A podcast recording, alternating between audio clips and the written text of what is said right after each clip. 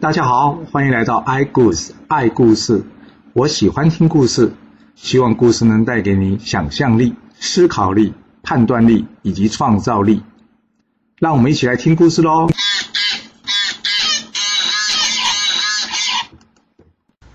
上次说到呢，百里奚竟然再次遇到他失散多年的妻子啊！百里奚开心的看着他的妻子，问他说：“这几年到底是怎么过的？”他的妻子呢，将他如何离开这个虞国，辗转到了秦国的事，告诉了百里奚。他说：“我之前听到秦国新的左庶长叫做百里奚，我想不会那么巧吧？有人跟你同名同姓，所以，我趁你出巡的时候呢，特地去偷偷看了你一下。但是你已经老了好多了，我没办法确定就是你呀。之后我找机会呢，应征到这里来做洗衣服的工作。经过几天的确认，我才敢确认就是你呀。”不过我怕你不愿意认我，所以我一直不敢对你说。百里奚说：“你这什么话？我当初可是立誓的，富贵不弃，我怎么可能忘过自己说的话呢？”听到这呢，百里奚老婆杜氏呢，终于放下心中的大石头了。百里奚接着问了：“那儿子呢？我们的儿子还在吗？”杜氏说：“还在啊，但是就不爱读书，每天爱出门打猎。”百里奚说：“没关系，没关系，人平安就好，平安就好了。”这百里奚夫妻父子冲锋一事呢，很快的传到秦穆公耳中。秦穆公呢，再赏赐他许多粮食跟金钱来祝贺他，并且任命百里奚的儿子百里孟明为大夫。而这百里孟明、白乙丙以及西乞术三人，后来被称为秦国三帅。三帅不是说他们三个很帅啊，三帅就是三位大将军的意思啊。这三帅呢，为什么特别讲出来呢？这三个人呢，后来领军灭了江龙，一时之间呢，西戎震动。由于这秦国动作频频啊，西戎国主一看，哇，这秦国将要崛起啊，他担心对自己不利，所以啊，派人去看看秦国的虚实啊，还有这秦穆公到底是个怎么样的人呢？这个派出去的人呢，不是别人，正是之前百里奚啊，怎么找都找不到那位姚瑜。秦穆公见到姚瑜呢，与他聊了几句。原先想呢向姚瑜展现自己秦国的强盛，但没想到呢却被这姚瑜拴了回去。秦穆公说不赢他，也只好闭上嘴少说几句了。下去之后，秦穆公把这件事告诉百里奚。百里奚听，哎呀，这就是我之前找不到那个晋国贤人姚瑜啊。秦穆公说：“我刚刚已经领教过他的厉害了，但是现在他是西戎的臣子，这西戎有这样的臣子，我担心。”会影响我们将来对龙族的策略跟进展呢。百里奚说：“主公，这别担心了，这内史廖多啊，点子很多。姚瑜既然来到我们秦国，这廖多一定有办法让他归顺您的。”秦穆公一听，他眼睛一亮啊，哎，来来来来，赶快把这廖多给找来啊。他告诉廖多他的目的啊，他问廖多：“你有没有办法让这姚瑜归顺我大秦啊？”廖多说：“这问题不大，只是要花些时间。”秦穆公说。时间没问题啊，只要姚瑜肯点头。你想这廖多有什么计策啊？这廖多告诉秦穆公，西戎国主次班啊，一身戎马，没有吃好用好，所以我我们第一步就怎么样，让他吃好用好，麻痹他。我们呢，先送一些乐队啊、美女过去，让他失去斗志。同时呢，我们想尽一切方法呢，延缓这姚瑜回国的时间。这样，他们一旦君臣疏远，这姚瑜就有机会归顺我大秦了。秦穆公听完之后，马上照办，先送这美女跟乐队呢给这西戎国主，接着呢找这百里奚、简叔、公孙支等大臣轮流宴请这姚瑜。虽然这当中呢，姚瑜不是没有说要回国啊，但秦穆公就是厚脸皮，东拉西扯，不放他回国。没想到这一扯啊，竟然让姚瑜在秦国耗了快一年的时间呢。回国之后呢，这西戎国主很不高兴啊。他问这姚宇：“你怎么去了那么久啊？”这姚宇有跟他回报状况啊，但是这西戎国主心里已经有小小的阴影了。什么阴影啊？他想：“嗯，这姚宇本来就是中原人，他会不会想要回中原呢？背叛我啊？”所以呢，这西戎国主呢开始疏远姚宇了。姚宇看到自己的主公呢，每天贪慕美色，不理政事，难免就会说上几句嘛。结果这让西戎国主更加不满，他将姚瑜赶出去。而这消息呢，马上传到秦穆公耳中啊。秦穆公早有准备，他马上秘密派人去请这姚瑜。而这姚瑜离开西戎之后呢，改投秦国。到了秦国之后，由于姚瑜非常熟悉西戎状况，所以在他的建议之下呢，秦国再次由三帅统兵出兵灭了这西戎。哇，这灭了西戎这一战非常重要啊！因为这西戎呢，原本就是所有龙族之中最强大的部族，这一旦被灭啊，震惊所有的龙族啊！这所有的龙族部族呢，因为害怕秦国的强大，纷纷前来投降啊！哇，这秦穆公超开心的，他宴请群臣啊，庆祝这空前的胜利。由于刚好当天呢是他生日，大家呢顺便帮他庆生，但没想到，不知道是不是酒喝太多了。这秦穆公回宫之后怎么样？竟然一醉不醒嘞！哇，这世子婴呢？赶快请医生来看他爸爸。这医生帮着秦穆公把脉，不过很奇怪啊，秦穆公的脉象平稳，不像有病啊。但是他这个人就像睡美人一样，怎么叫都叫不醒来，这也不是办法啊。这世子因为太医啊，那现在要怎么办呢？太医说：“嗯，既然不是病，那应该是中邪了。”可以问内史看看，哇，这太医也太厉害了吧！自己看不出来，还挖个坑给内史跳。这内史廖多看完之后说：“主公这个现象叫做失觉。什么是失觉啊？就是一个人突然昏了过去，好像死了一样，但是呼吸却还正常，只是比较微弱。”这廖多接着说：“啊，主公已经是进入一个非常奇特的梦境了，我们只能等他自己醒来，不要打扰他。”至于祈福啊、祷告，我看也不需要，因为没有帮助。这世子婴听完这话呢，也只好一直陪在他爸爸身边照顾他了。直到第五天，这秦穆公突然间惊醒，哇，他满身大汗，一直叫奇怪啊，奇怪。而这时呢，世子婴赶紧上前问候他爸爸说：“爸，你身体还好吗？”秦穆公用很疑惑的表情看他儿子：“你干嘛这样问呢？”世子婴说：“你一睡就睡了五天了，我不这样问，我要怎么问呢？”秦穆公说：“啊，五天，不会吧？我不是才刚刚小睡了一下而已。”世子英接着说：“你有做什么怪梦吗？”秦穆公说：“你怎么知道我做了什么怪梦？”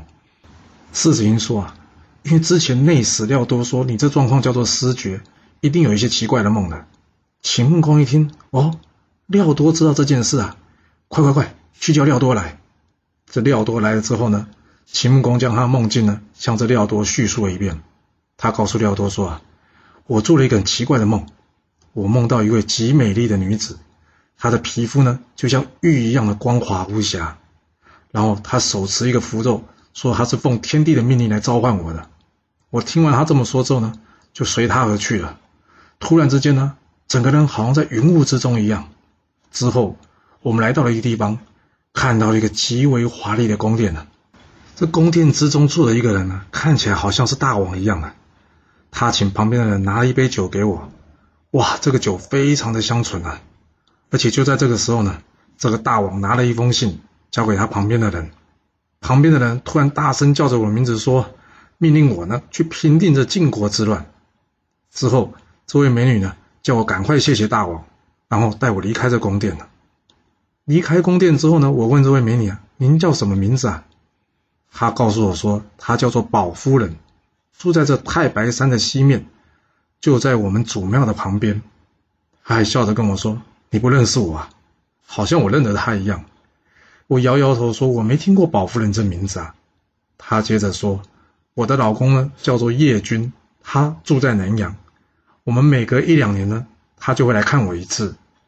若是你可以帮我建一座庙，我将来可以助你称霸天下，名传千古啊！”我问他。那刚刚大殿之上要我去平定晋国的乱世，这是怎么一回事啊？你知道晋国有什么乱世吗？这宝夫人没有回答我，她只是笑着跟我说：“天机不可泄露啊。”接着我就听见那个鸡在叫，哇，这叫声比雷还大。于是我被吓醒了。你说说看，这个梦是好还是不好啊？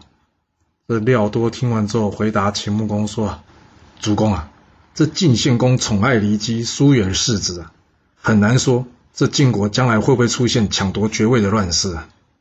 既然上天要主公你去平乱，这一定是好兆头了。那秦穆公接着说：“那你知道宝夫人是怎么回事啊？”廖多接着说：“啊，主公你还记得吗？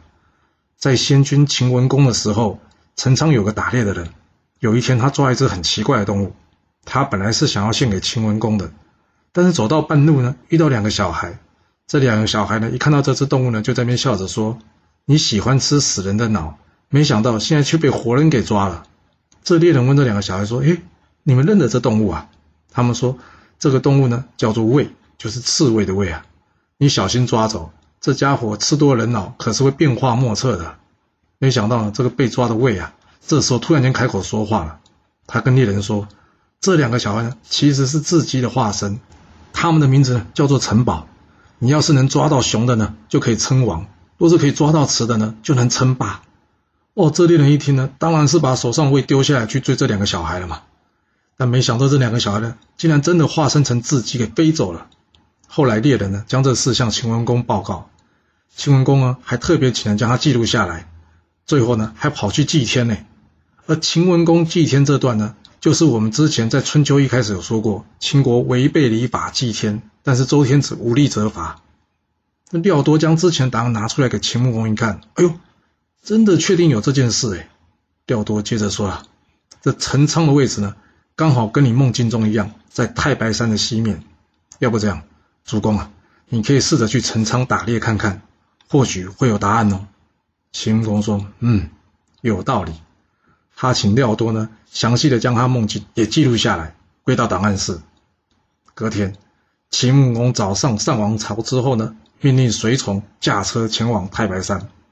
就快到陈仓的时候呢，他们还真的猎到一只雉鸡，而这雉鸡的颜色呢，就像是玉一样，色泽无瑕，光彩动人啊。奇妙的是呢，这雉鸡竟然一瞬间化成了石头。虽然化成了石头，但是颜色光泽仍旧没有改变哦。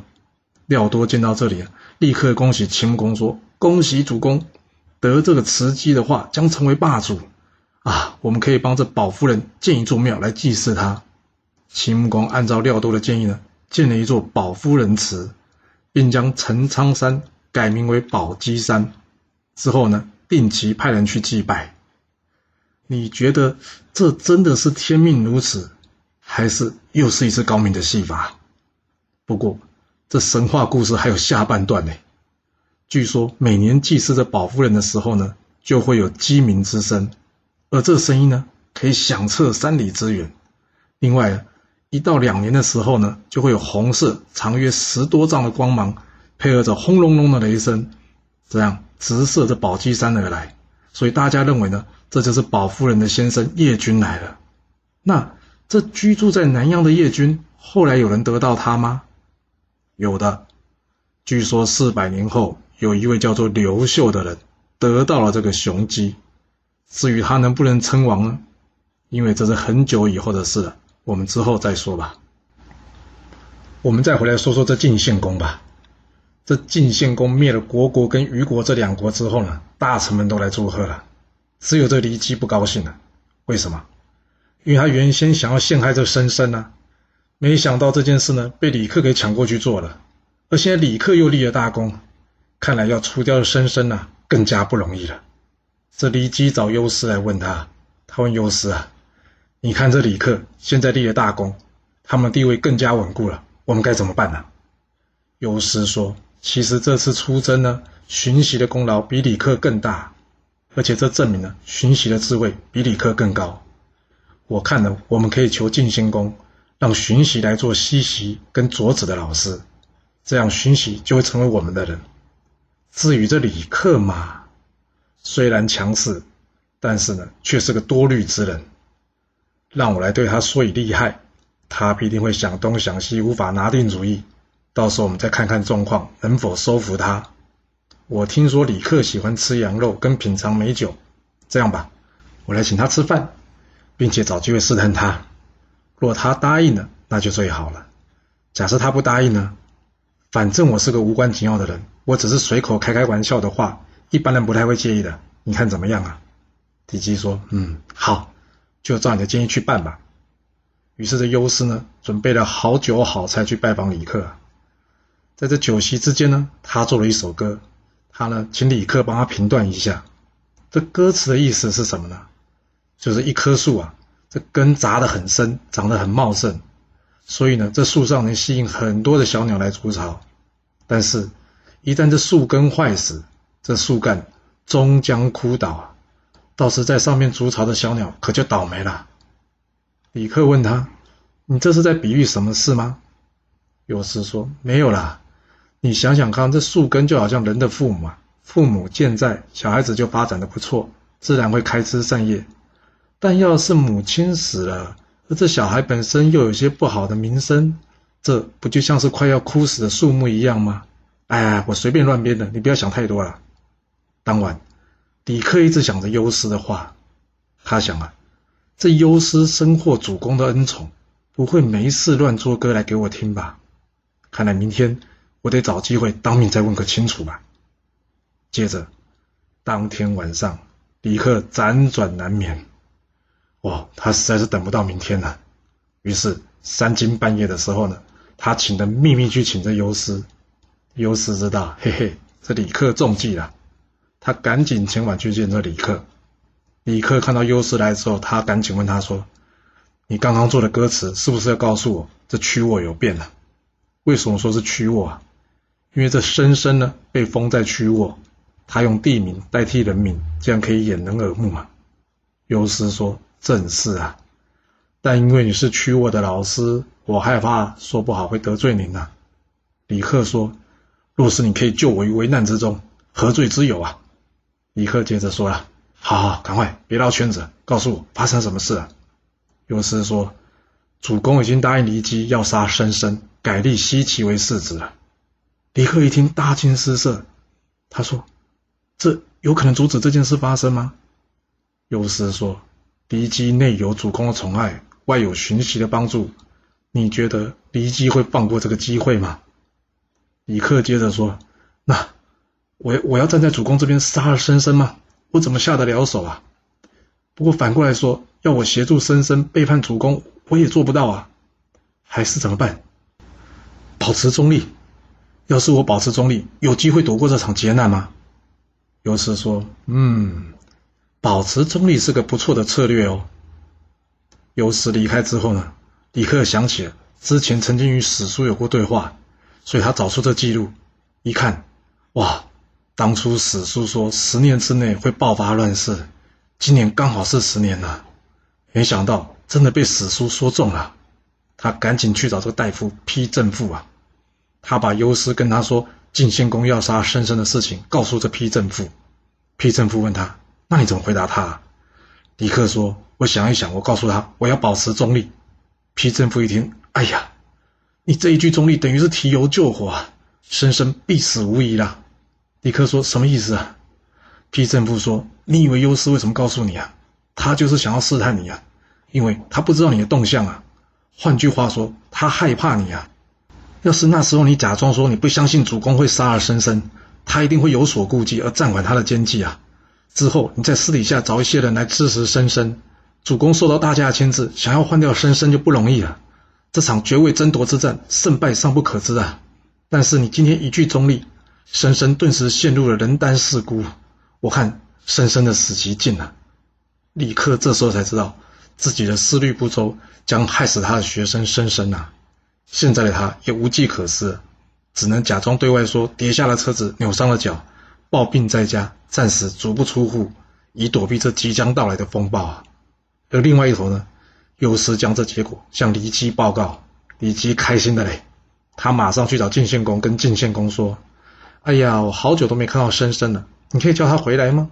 人家说见面三分情啊，要是我能跟他维持好关系，我想他将来也比较不会为难我。你觉得怎么样啊？”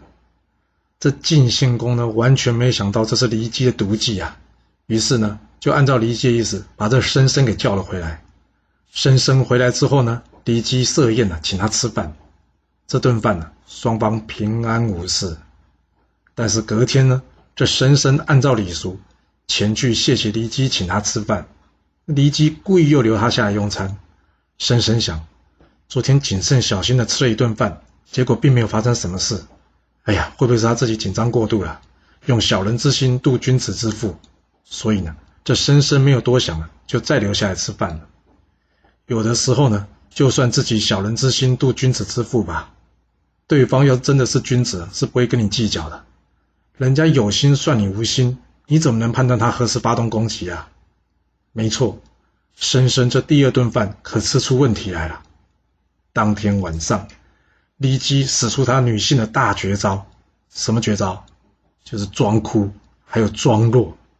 他跟晋献公说：“我好意请深深来，想要打好关系，没想到这深深竟然对我更加无礼啊！”晋献公说：“发生什么事啊？”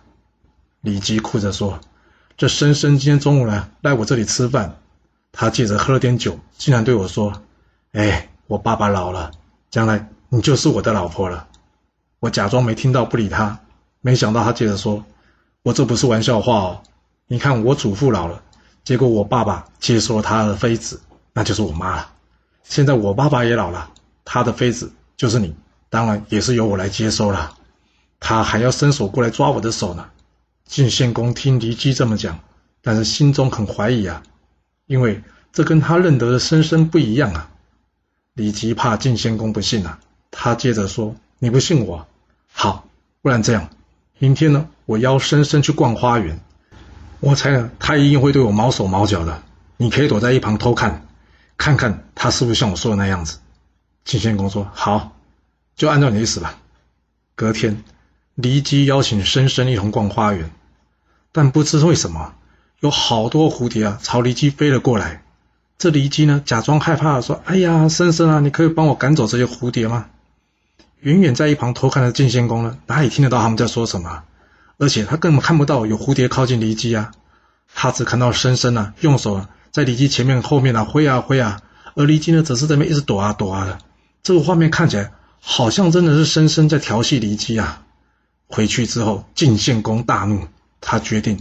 要杀了这个深深，骊姬阻止他说：“主公不可以啊！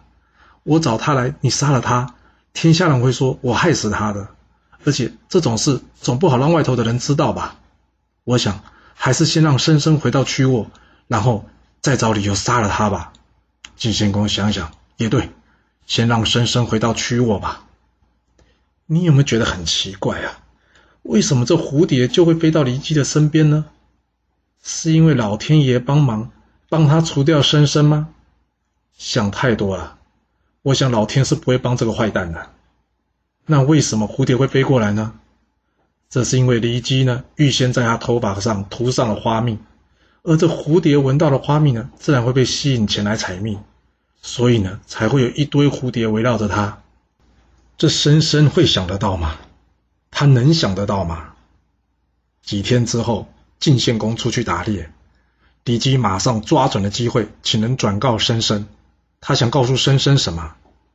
骊姬利用申申孝顺的天性，他告诉申申：“哎，我昨天做梦梦到你母亲了。她说她很饿，很久没吃东西了，请你赶快祭拜她，给她些吃的。”孝顺，但是单纯的深深竟然信以为真了。他马上祭祀他的母亲。你可能会觉得祭拜自己的妈妈又没什么。但是，你有没有去想过，深深的母亲就是因为离姬而被废了？他就算要托梦，也不会找离姬来托梦吧？你不觉得骊姬突然说这些话，一定有什么阴谋吗？有的时候我们去想，都不见得想得到，但是呢，一定好过什么都没想。而这什么都没想的深深呢，祭拜完母亲之后，按照礼俗，将这祭品的酒啊、肉啊，送了一部分给他父亲晋献公。由于这晋献公外出打猎还没回来，所以这酒啊肉啊一放就放了六天。六天之后，晋献公打完猎回来了。这骊姬告诉他，他做梦，然后请深深祭拜他母亲，所以桌上呢有这些贡品，是深深祭拜母亲留下来的。晋献公听完之后也没觉得什么不对劲，刚好肚子有点饿，他就叫人呢将这肉拿上来，准备来品尝了。这骊姬跟他说：“主公啊。”这些东西都是从外面来的，你还是谨慎一点好吧。晋献公原先想，这是我儿子送的，有什么问题啊？但是这骊姬呢，坚持先试一下。好，晋献公我就随他了。没想到呢，酒一倒到地上，竟然冒出烟来了，表示什么？酒中有毒啊！晋献公不信，他马上切下一块肉呢，送给这狗吃。这狗一吃啊，马上死了。啊，在旁离姬呢，还假装很惊讶，说：“这、这、这怎么可能呢？”于是他再叫一位仆人过来，他将这个酒跟肉拿给这仆人，要他吃下去。哇，这仆人吓死了，哪里敢吃啊？但没想到呢，心狠的离姬呢，硬是找人将这酒肉塞到这仆人的嘴里。啊，可怜的仆人呢，当场七孔流血而死啊！接着离姬放声大哭说：“哎呀，生生好狠的心呐！”他就是想要杀我们母子俩，也等到主公你百日之后吧。没想到他竟然等不及了，连主公你都想杀。主公，你还是让我母子吃下这酒肉，代替你而死吧。说完，他马上把酒拿起来，假装想喝下去。这晋献公呢，一把将这酒呢给打倒在地上。盛怒之下，晋献公呢完全说不出话来了。这时候呢，李姬再补一枪，他说：“主公。”当初你说要废了申生，是我阻止的。申生调戏我，主公你说要杀了他，也是我阻止的。但没想到，申生竟然这次想要杀你，这都是我害的，我对不起你啊！说完之后呢，哭倒在地。这晋献公将李姬扶起来说：“你先起来吧，明天我要在朝廷之上公布这逆子恶行，并且决定。”出兵讨伐他，这晋献公要出兵讨伐申生了。这申生会出城应战吗？还是申生会战死呢？这故事会如何的发展呢？我们要到下次才能跟各位说喽。好了，今天先说到这。若是喜欢今天的故事，记得给我五星评价，给我支持，或是点赞、订阅以及分享哦。其实历史就是顶层阶级的生活记录。